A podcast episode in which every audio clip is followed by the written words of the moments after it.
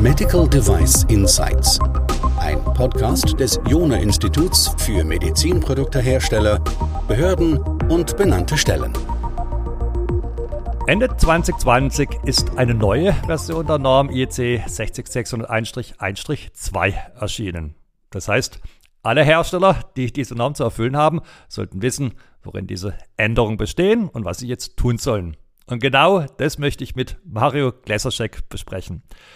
Viele von Ihnen wissen, dass mich mit Mario eine langjährige Freundschaft und Partnerschaft verbindet. Wir haben gemeinsam das Buch zur IEC 60601 geschrieben und daher weiß ich, über welches unendliches Wissen er in diesem Bereich verfügt. Mario, wie hast du das eigentlich alles gelernt? Wie bist du zu diesem unglaublichen Erfahrungsschatz gekommen? Hallo Christian, schönen Tag. Ja, das Thema beschäftigt mich seit über 20 Jahren, nämlich seit meinem äh, Studium zur Elektrotechnik, das ich 1999 abgeschlossen habe. Während des Studiums habe ich bereits begonnen, äh, im Innendienst einem EKG Geräte zu reparieren, um mein Studium zu finanzieren und durfte in dem Zusammenhang auch in Krankenhäusern, in den Arztpraxen unterwegs sein und habe darüber im Prinzip die Welt der Medizintechnik kennengelernt und lieben und schätzen gelernt und habe mich deswegen auch im Studium dann weiter Richtung Biomedizintechnik äh, vertieft. Über das Studium bin ich dann äh, schlussendlich auch in der Schweiz gelandet. Ich durfte hier eine Diplomarbeit schreiben zum Thema Herzkatheterlabore. Und äh, das hat mich dann auch in der Schweiz festgehalten. Und seitdem habe ich als Entwickler gearbeitet für Geräte zur äh, Patientenüberwachung in Intensivstationen und äh, auch Geräte für den Rettungsdienst, Defibrillatoren mitentwickelt. Das habe ich dann 13 Jahre gemacht. In dem Zusammenhang habe ich mich intensiv mit dieser ganzen Normlandschaft eben auseinandersetzen müssen, dass wir sichere Geräte bauen und habe dann auch über diese Schiene dann mich entschieden, so dem Pfad der Entwicklung letzten Endes auch zu verlassen und eben auch äh, über die Beratung dann anderen Firmen zu helfen, äh, Sicherheitskonzepte für Medizinprodukte zu bauen, äh, die, die sich im Großraum der 60601 abspielen. Ja, jetzt hast du die Norm schon genannt. Vielleicht, dass wir ganz kurz mal ein Frame haben. Wir haben jetzt einmal gesprochen über die IEC 60601. In der Anmoderation habe ich aber gesprochen von der IEC 60601-1-2. Also ziemlich viele Ziffern. Kannst du uns ganz kurz mal einen Überblick geben, um was es, was es da für Normen gibt und um was es da jeweils geht?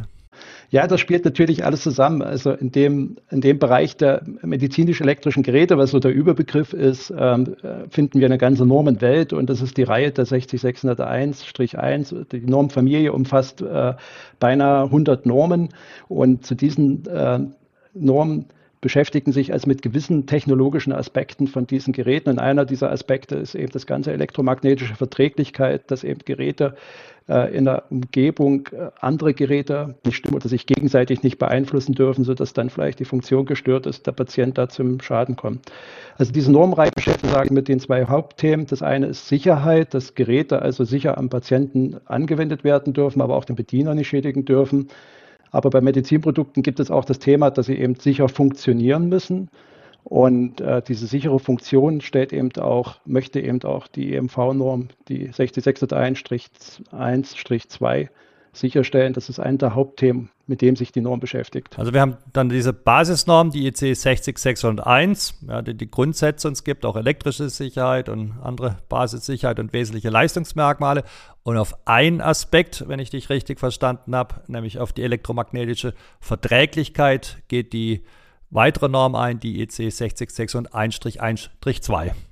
Ja, genau. Das Ziel dieser Norm ist explizit die Störempfindlichkeit von Geräten zu prüfen. Also die Norm ist im Wesentlichen eine, eine Prüfnorm, die dem Hersteller ähm, über über die Testmethoden Führung gibt, auf welche Aspekte man bei der Geräteentwicklung achten soll. Das geht in Richtung leitungsgebundener Störeinkopplung oder äh, feldgebundener äh, Störeinkopplungen, äh, dass, dass eben wesentliche Leistungsmerkmale, die Geräte in der Regel haben, nicht so beeinflusst sind, dass es zu nicht akzeptablen Risiken führt. Die Norm beschäftigt sich ausschließlich mit dem Thema. Wir haben natürlich im Zusammenhang mit Strahlung auch andere Themen, wie zum Beispiel biologische Gefährdungen, durch elektromagnetische Strahlung. Äh, mit diesem Thema beschäftigt sich die Norm nicht. Also hier geht es einfach äh, um die Koexistenz von Medizinprodukten und äh, um die sichere Funktion von Medizinprodukten. Dass beispielsweise als nicht ein Arzt mit dem Handy durch die Gegend läuft und das Handy dann das Medizinprodukt durch seine Strahlung stört, das ist was wahrscheinlich diese Norm im Fokus hat. Genau. Und da wechselt sogar jetzt, das passt auch zu dem Thema heute, da wechselt sogar die Norm jetzt ein bisschen ihren Fokus. Also, ja, wenn du dich erinnerst, wir hatten lange im Flugzeug dieses Verbot, das Handy einzuschalten oder wenn wir in eine Intensivstation gegangen sind, das Handy einzuschalten. Das ist nicht mehr Stand der Technik. Das lässt sich heute nicht mehr einrichten. Also geht der Trend heute eigentlich eher dahin, dass die Geräte mit diesen, mit dieser veränderten elektromagnetischen Umgebung eigentlich auch äh, klarkommen müssen. Und deswegen hat auch die Norm in dem Zusammenhang auch äh, neue Prüfungen mit eingeführt. Ja, da sind wir dann mitten im Thema drin. Äh, gehen wir vielleicht mal durch. Also was hat sich jetzt zum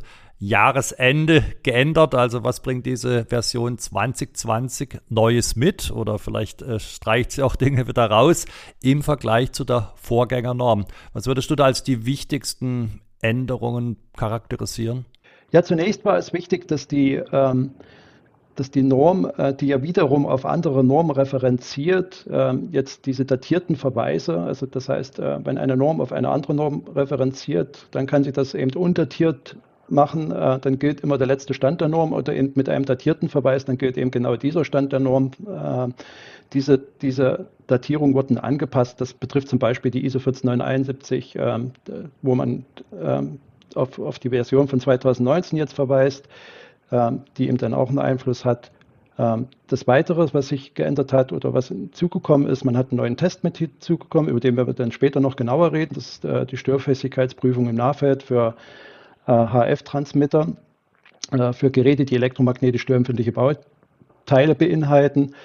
Äh, es gibt Ergänzungen oder Erläuterungen, wie man Large Equipment, also große Systeme testet. Große Systeme sind zum Beispiel Kernspintomographen oder äh, Geräte, die äh, zur Tumorbehandlung verwendet werden, die ja ganze, ganze äh, Räume füllen.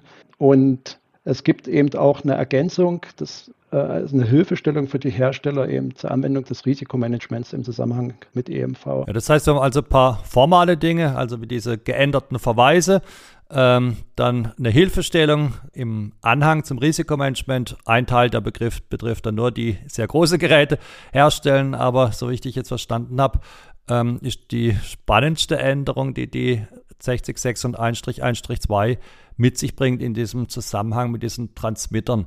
Hilf ganz kurz mal, was ist schon Transmitter oder wer transmittet da und was hat sich bezüglich dieser Transmitter geändert? Also Transmitter sind im Wesentlichen eigentlich alle Geräte, die funken, also Funktransmitter, also die mit Hilfe von elektromagnetischer Strahlung Daten übertragen und Informationen verteilen. Also und dann verschiedene Technologien, die bekanntesten Technologien für uns sind WLAN, Bluetooth, Decktelefone, aber eben auch immer mehr die aufkommenden Technologien wie äh, RFID oder jetzt auch neue, neue Bänder wie unser 5G zum Beispiel in der Nahfeldkommunikation. Äh, das sind typische Transmitter. Und da hat sich jetzt was geändert bezüglich dieser, also sind die schärfer geworden, die Anforderungen. Ähm, vielleicht könntest du dem Kontext auch sagen, geht es jetzt hier darum, dass man mit externen Transmittern besser umgehen muss, also dass man störfester ist gegenüber neuen Formen externer Transmitter? Ja, genau so kann man das sagen. Ähm, man findet immer vermehrt Meldungen, dass Medizinprodukte ausfallen oder nicht korrekt funktionieren. Und das betrifft insbesondere jetzt Produkte, die äh, immer mehr in der häuslichen Umgebung verwendet werden, wie eben zum Beispiel Schmerzpumpen, die ich am Körper trage, Insulinpumpen, andere Assistsysteme, die ich jetzt äh, bei mir habe bei solchen Geräten kann man eigentlich nicht mehr ähm, sagen, halte Abstand zu irgendeiner Störquelle zum Beispiel, wie das jetzt ähm, für Geräte, die in der klinischen Umfeld betrieben werden, möglich wäre. Und äh, deswegen hat die Norm die Anforderungen nicht, nicht erhöht in dem Sinne, sondern einen neuen Test eingeführt. Also es gab bisher schon immer einen Test, äh, der der sich mit der Stör, also mit, mit der Nahfeld, also mit der Störempfindlichkeit im Nahfeldbereich beschäftigt hat, der aber nicht adäquat war, genau für diese Art der Störquellen. Und deswegen hat man eine neue, eine neue Prüfnorm spezifiziert. Das wollte man schon länger machen. Ähm, und zwar ist das die, die, die IEC 61004-39, äh, deren Titel ist Testing and Measurement Techniques for Radiated Fields in Close Proximity Immunity Tests. Und die befasst sich eben genau mit der Störfestigkeitsprüfung in Bezug auf magnetische und elektromagnetische äh, Hochfrequenzfelder von, von solchen Quellen, die in unmittelbarer Nähe zu anderen elektrischen Geräten verwendet werden. Und das betrifft eben insbesondere in der häuslichen Umgebung haben wir heute äh, über Smart Home vernetzte, vernetzte Dienste. Wir haben Elektroherde, Induktionsherde zu Hause. Äh, das sind alles Beispiele für Quellen, äh, mit denen heute Medizinprodukten klarkommen muss. Ähm, auch denke ich dabei an die drahtlose Energieübertragung, also diese QI-Ladestationen zum Beispiel. Das geht bis hin vielleicht in Zukunft, dass unser Elektroauto auch äh, induktiv geladen werden kann. Und damit müssen Medizinprodukte klarkommen. Das kann man, das wäre nicht mehr State of the Art äh, zu verlangen, dass man da Abstand halten soll.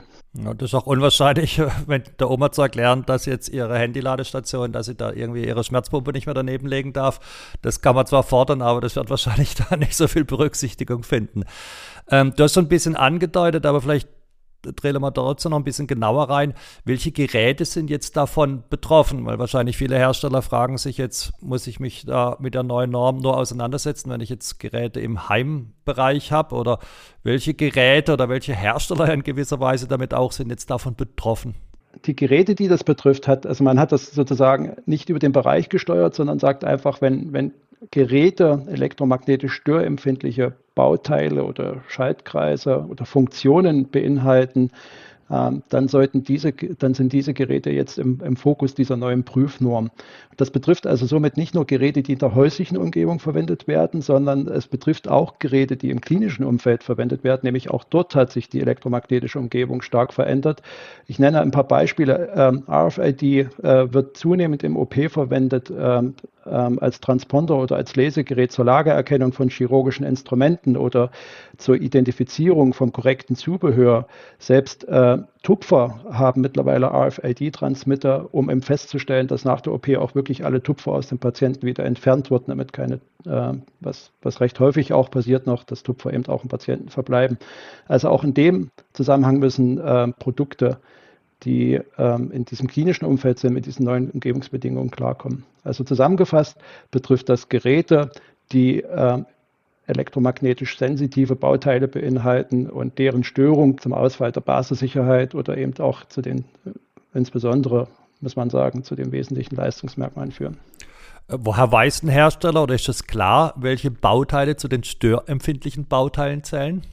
Das ist eine gute Frage. Das sollte der Hersteller natürlich beim Design oder beim Entwurf schon äh, feststellen, also bei, nämlich bei der Auswahl der Bauteile.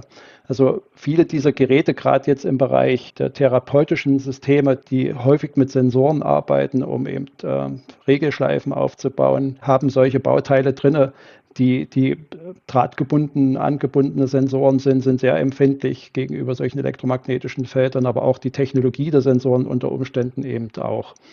Und ähm, also das heißt, die Hersteller, die sollten also bei, die, die, die, solche Geräte im Entwurf haben, sollten darüber schon Bescheid wissen, wenn sie das Gerät auslegen oder konstruieren. Das betrifft aber auch vielleicht sagen wir, weniger erfahrene äh, Hersteller, wie zum Beispiel Startups, die fertige äh, Einheiten kaufen und denken, die sind für sich ja vielleicht zertifiziert, diese, diese Komponenten, äh, WLAN-Komponente oder ein fertiger Temperatursensor, den man kaufen kann die sollten sich dann mit dem Thema auch beschäftigen und dann auch vielleicht rückfragen, ob eine gewisse Störempfindlichkeit bei diesen Bauteilen zu erwarten ist. Kann man so sagen, es gibt keine kanonische Liste an Bauteilen? Also, dass man sagen wollte, was ich alle äh, ICs oder Kondensatoren fallen mit rein und alle äh, Relais fallen nicht mit rein. Also, diese kanonische Liste gibt es nicht, sondern muss es quasi im Einzelfall entscheiden. Ist das korrekt, was ich vermute? Ja, sehr genau. Ähm, es, geht, es geht natürlich dann genau um diese ähm, Bauteile, deren Funktion eben, also oder die Funktionen im Bereich der Basissicherheit oder im Bereich der wesentlichen Leistungsmerkmale zur Verfügung stellen. Also wenn wir zum Beispiel eben einen Sensor haben, der hochempfindlich ist, zum Beispiel EEG-Ströme messen soll. wir werden ja auch vermehrt in Zukunft im häuslichen Bereich Geräte haben, die, die wir über Gehirnströme steuern können. Das sind hochempfindliche Bauteile. Und äh, wenn sich aus diesen Funktionen eben äh, Aspekte der Basissicherheit oder wesentlichen Leistungsmerkmale ergeben, dann fallen solche Bauteile da jetzt in den Scope dieser Prüfnorm. Okay, das heißt, eigentlich hängt es eher von der Funktion der Bauteile ab und nicht primär von der Art der Bauteile. Genau, ist nicht die Technologie ausschlaggebend, äh, sondern die Funktion. Ja, jetzt haben wir ganz viel bei diesen Transmittern, mit denen man da umgehen muss und wo man prüfen muss, dass eben genau diese Basissicherheit und wesentlichen Leistungsmerkmale auch bei den neuen Transmittern äh, gegeben sein müssen. Ich vermute mal, das ist schon der, das Herz äh, der Änderungen. Was hältst du noch für Änderungen dieser Norm für erwähnenswert, um die sich die Hersteller kümmern sollten? Erwähnen möchte ich noch das Risikomanagement, das mit der vierten Edition der EMV-Norm von 2016 eingeführt wurde und das Herstellern immer noch Mühe bereitet. Und der hat die Norm nochmal nachgebessert und im Anhang F eine Tabelle mit einer spezifischen Anleitung für diejenigen Unterabschnitte der EMV-Norm eingefügt, die Aspekte des Risikomanagements beinhalten. Beinhaltet also die Tabelle eine Anleitung für jede Anwendung äh, in Bezug auf das Risikomanagement und EMV-Maßnahmen. Könnt ihr ein Beispiel für geben, also was diese Tabelle da genau uns vorgibt? Also es scheint ja offensichtlich eine zusätzliche Hilfestellung zu geben, nachdem es die Leute nach der vierten Edition offensichtlich nicht ganz kapiert haben. Könntest du uns mal ein Beispiel geben, was da drin steht in der Tabelle? Ja, genau, gerne. Zum Beispiel verlangt die Norm für ME-Geräte und ME-Systeme, dass diese in einer repräsentativen Konfiguration getestet werden müssen, die nämlich A mit dem bestimmungsgemäßen Gebrauch übereinstimmt und am B am ehesten zu einem unvertretbaren Risiko führen. Das bedeutet, wenn ein Hersteller ein Gerät in verschiedenen Konfigurationen verkauft oder mit verschiedenen Zubehören anbietet, wie zum Beispiel beim Ultraschallsystem, das mit einer Vielzahl von Sonden angeboten wird, dann sollte der Hersteller eben diejenige individuelle oder Konfiguration für die Prüfung auswählen, die eben äh, in der Risikobetrachtung äh, die, die kritischste Kombination darstellt. Und ähm, die Risikomanagementakte, das verlangt jetzt dann eben auch die Norm, sollte eine Begründung für die Auswahl der Konfiguration liefern. Das bedeutet also, das reicht nicht aus, dass der Hersteller im EMV-Prüfplan die Konfiguration dokumentiert, sondern man möchte, dass also auch eine Risikomanagementakte eine Herleitung zu finden ist, warum genau diese Konfiguration repräsentativ ist für die Gesamtheit des Systems. Mhm. Oder eben auch besonders kritisch, wie du es gerade gesagt hast wahrscheinlich, wenn ich dich richtig verstehe, eine Worst-Case-Betrachtung, die man da auch machen sollte. Genau. Und äh, das hat nicht mal was mit einer Abschätzung von Wahrscheinlichkeiten zu tun, weil Hersteller oft Risikoanalyse immer mit, mit äh, FMEA und Wahrscheinlichkeitsabschätzungen verbinden, sondern auch eine einfache Ja-Nein-Überlegung, äh, zum Beispiel, dass eine Gefährdungssituation wahrscheinlich genug ist, ist dort ausreichend, um eben zu sagen, äh, dass man einen Test durchführt oder die Konfiguration im Test dann auf eine gewisse Art aufbaut. Ja. Also genauso ist eben auch die Festlegung der EMV-Umgebung eine Aktivität der Risikoanalyse und das ist eine einfache Ja-Nein-Entscheidung. Ich bin in der häuslichen Umgebung, ich bin in der klinischen Umgebung. Das hat nicht immer was mit Abschätzung von Wahrscheinlichkeiten zu tun. Okay. Ähm, eins der ganz zentralen Aspekte, die wir in der ganzen Normenfamilie haben, ist dieses Thema der funktionalen Sicherheit. Und darüber hast du jetzt auch äh, schon indirekt zumindest berichtet gehabt. Ähm, haben wir da auch einen direkten Bezug der, unserer EMV-Norm, über die wir heute sprechen, mit diesem, ja, dem Thema der funktionalen Sicherheit? Wie spielt das zusammen und was hat sich da geändert? Also es gibt le leider noch keinen so einen direkten Bezug, dass die Norm sich zum Beispiel jetzt auf das, auf das Thema funktionale Sicherheit bezieht oder auch gar den Begriff nennt. Ähm, das liegt zum einen daran, dass das Thema auch für Medizinprodukte recht neu ist, aber äh, Bestrebungen dahin zu gehen, das auch für Medizinprodukte anwendbar zu machen, das aber noch nicht so weit, deswegen nimmt dort die Norm keinen konkreten Bezug.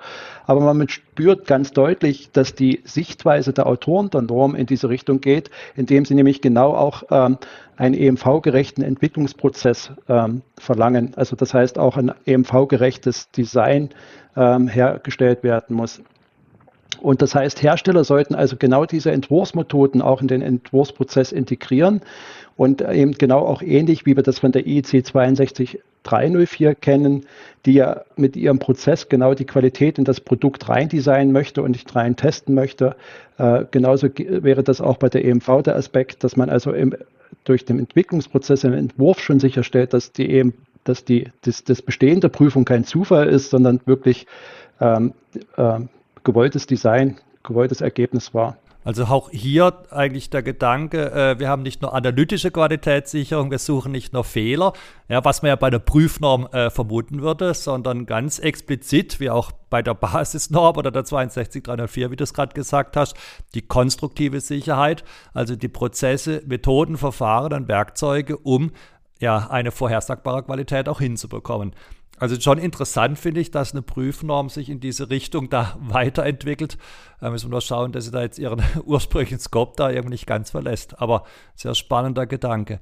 Was würdest du jetzt den Herstellern empfehlen zu tun? Ja, wir haben jetzt eine neue Version da liegen. Vielleicht müssen wir erstmal die Frage stellen, wann sollten die was machen? Also ab wann ist die gültig, damit wir vielleicht über die Dringlichkeit mal gesprochen haben. Und dann überlegen wir im zweiten Schritt, und ja, und was muss da noch getan werden? Also was sind die, so die Zeitschienen, in denen die Hersteller reagieren sollten? Also ich möchte vielleicht noch mal ein kleines Stück einsteigen, nämlich die wichtige Frage, die du gestellt hast. Also wer, wer ist davon betroffen oder ab wann ist man davon betroffen? Und das wäre ein Einstieg eben auch in das Risikomanagement, sich nämlich auch die drei Fragen zu stellen am Anfang. Erstens mal, ähm, habe ich eben genau solche störempfindlichen Bauteile oder Stromkreise in meinem System?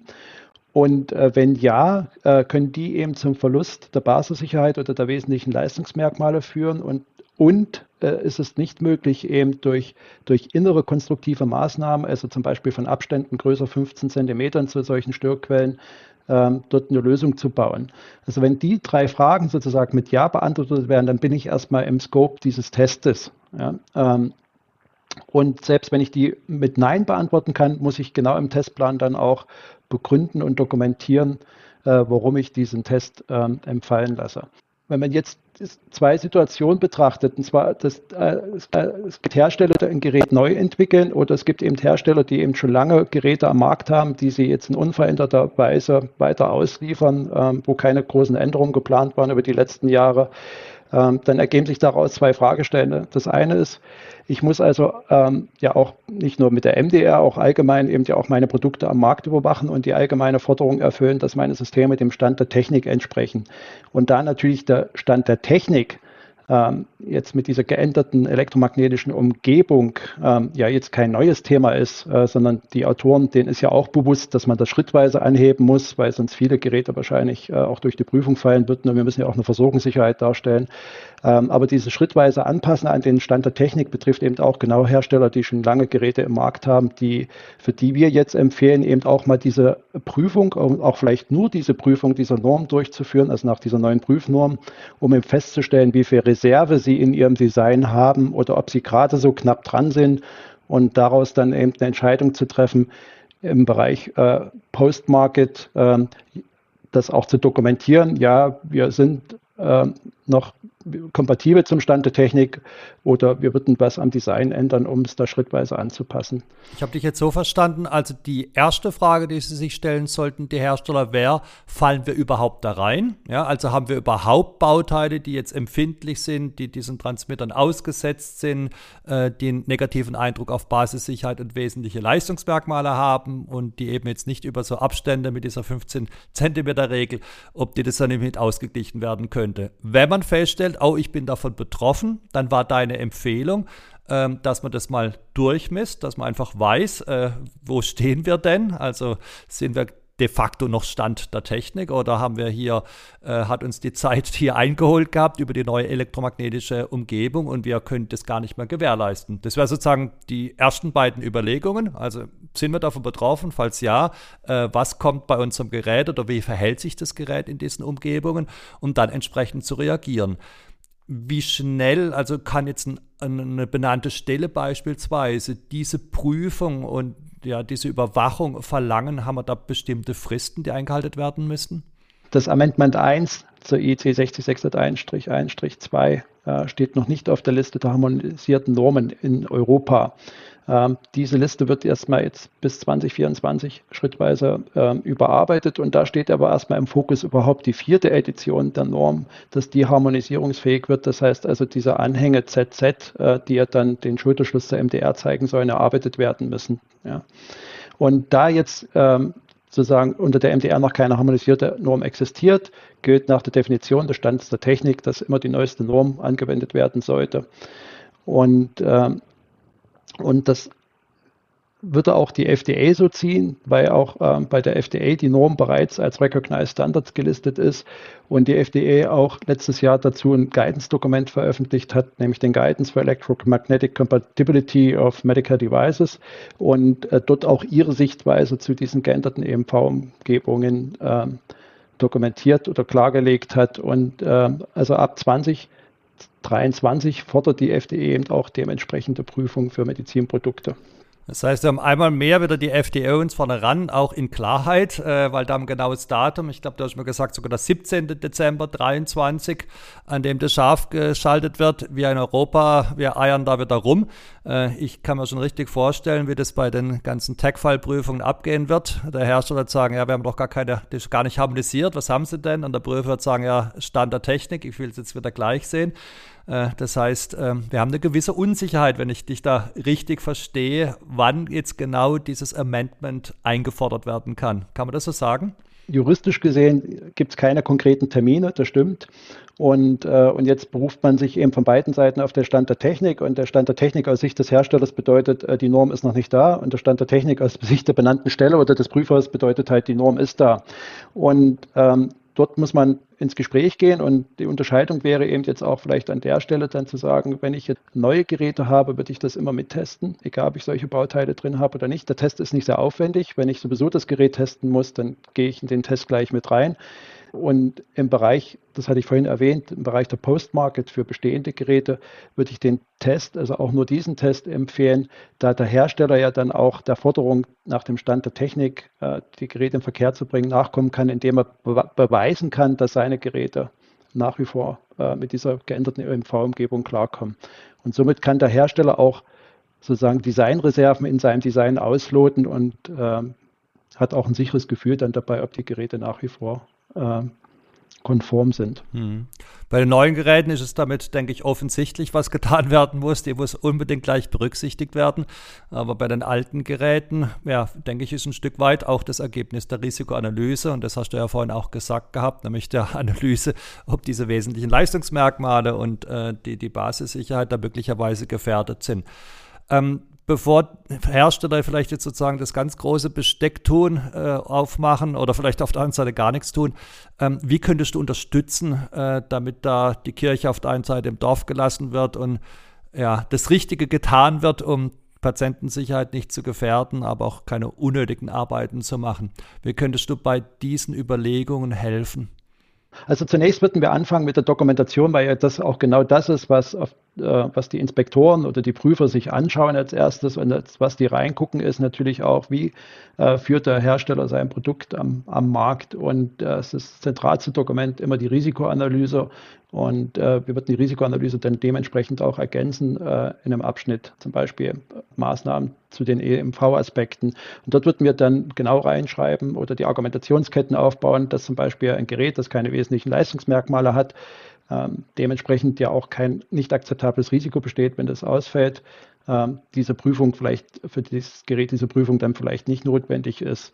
Oder wir würden auch in dem Zusammenhang dann nochmal konkret auch herleiten, ob das Gerät wesentliche Leistungsmerkmale hat, weil da stellen wir auch recht häufig fest, dass das oft eine pauschale Aussage ist, die nicht belastbar ist und äh, könnten das dann auch in dem Zusammenhang gleich mit nachführen. Der zweite Punkt, also neben der Risikoanalyse, wäre dann natürlich der Prüfplan. Äh, das muss sich ja widerspiegeln, also ob dann eben auch gewisse Verifikationen, Überlegungen da sind, eben um auch festzustellen, dass das baugerecht ist, dieses Design und äh, könnten auch im Prüfplan dann eben genau die geforderten Argumente aufbauen, dass eine Prüfung notwendig ist oder nicht notwendig ist. Der Prüfplan insgesamt beinhaltet ja auch die EMV-Prüfung, also die, die Norm verlangt ja eben den EMV-Prüfplan. Und in diesem EMV-Prüfplan wird man diese Überlegung dann dokumentieren. Ja, was du auch schon gesagt hast, auch im Vorgespräch ist, bei manchen Herstellern ist es auch ganz gut, wenn man überprüft, ob überhaupt die Version 4 überhaupt eingehalten ist, äh, weil da stößt man immer wieder dann auch auf Lücken, die dann ja früher oder später auch in den Tag-File-Reviews dann ja sowieso dann auch offenbar würden. Also einfach melden Sie sich bei Mario oder bei uns. Ich habe in die Kontaktdaten unten in den Show Notes äh, mit eingetragen und äh, dann stellen wir sicher, dass Ihre Produkte auch in Zukunft in den neuen elektromagnetischen Umgebungen sicher funktionieren und dass sie auf der anderen Seite auch keine unnötigen Prüfungen machen. Mario, vielen, vielen Dank für diese Insights, die du uns gegeben hast, diesen Einblick in die Welt der 60601-Familie, die ja für manche Außenstehende eine sehr komplexe ist, weil auch kein Wunder, wie du gesagt hast, ja, der wir mit hunderten Normen operieren müssen. Vielen Dank, Mario. Vielen Dank, Christian.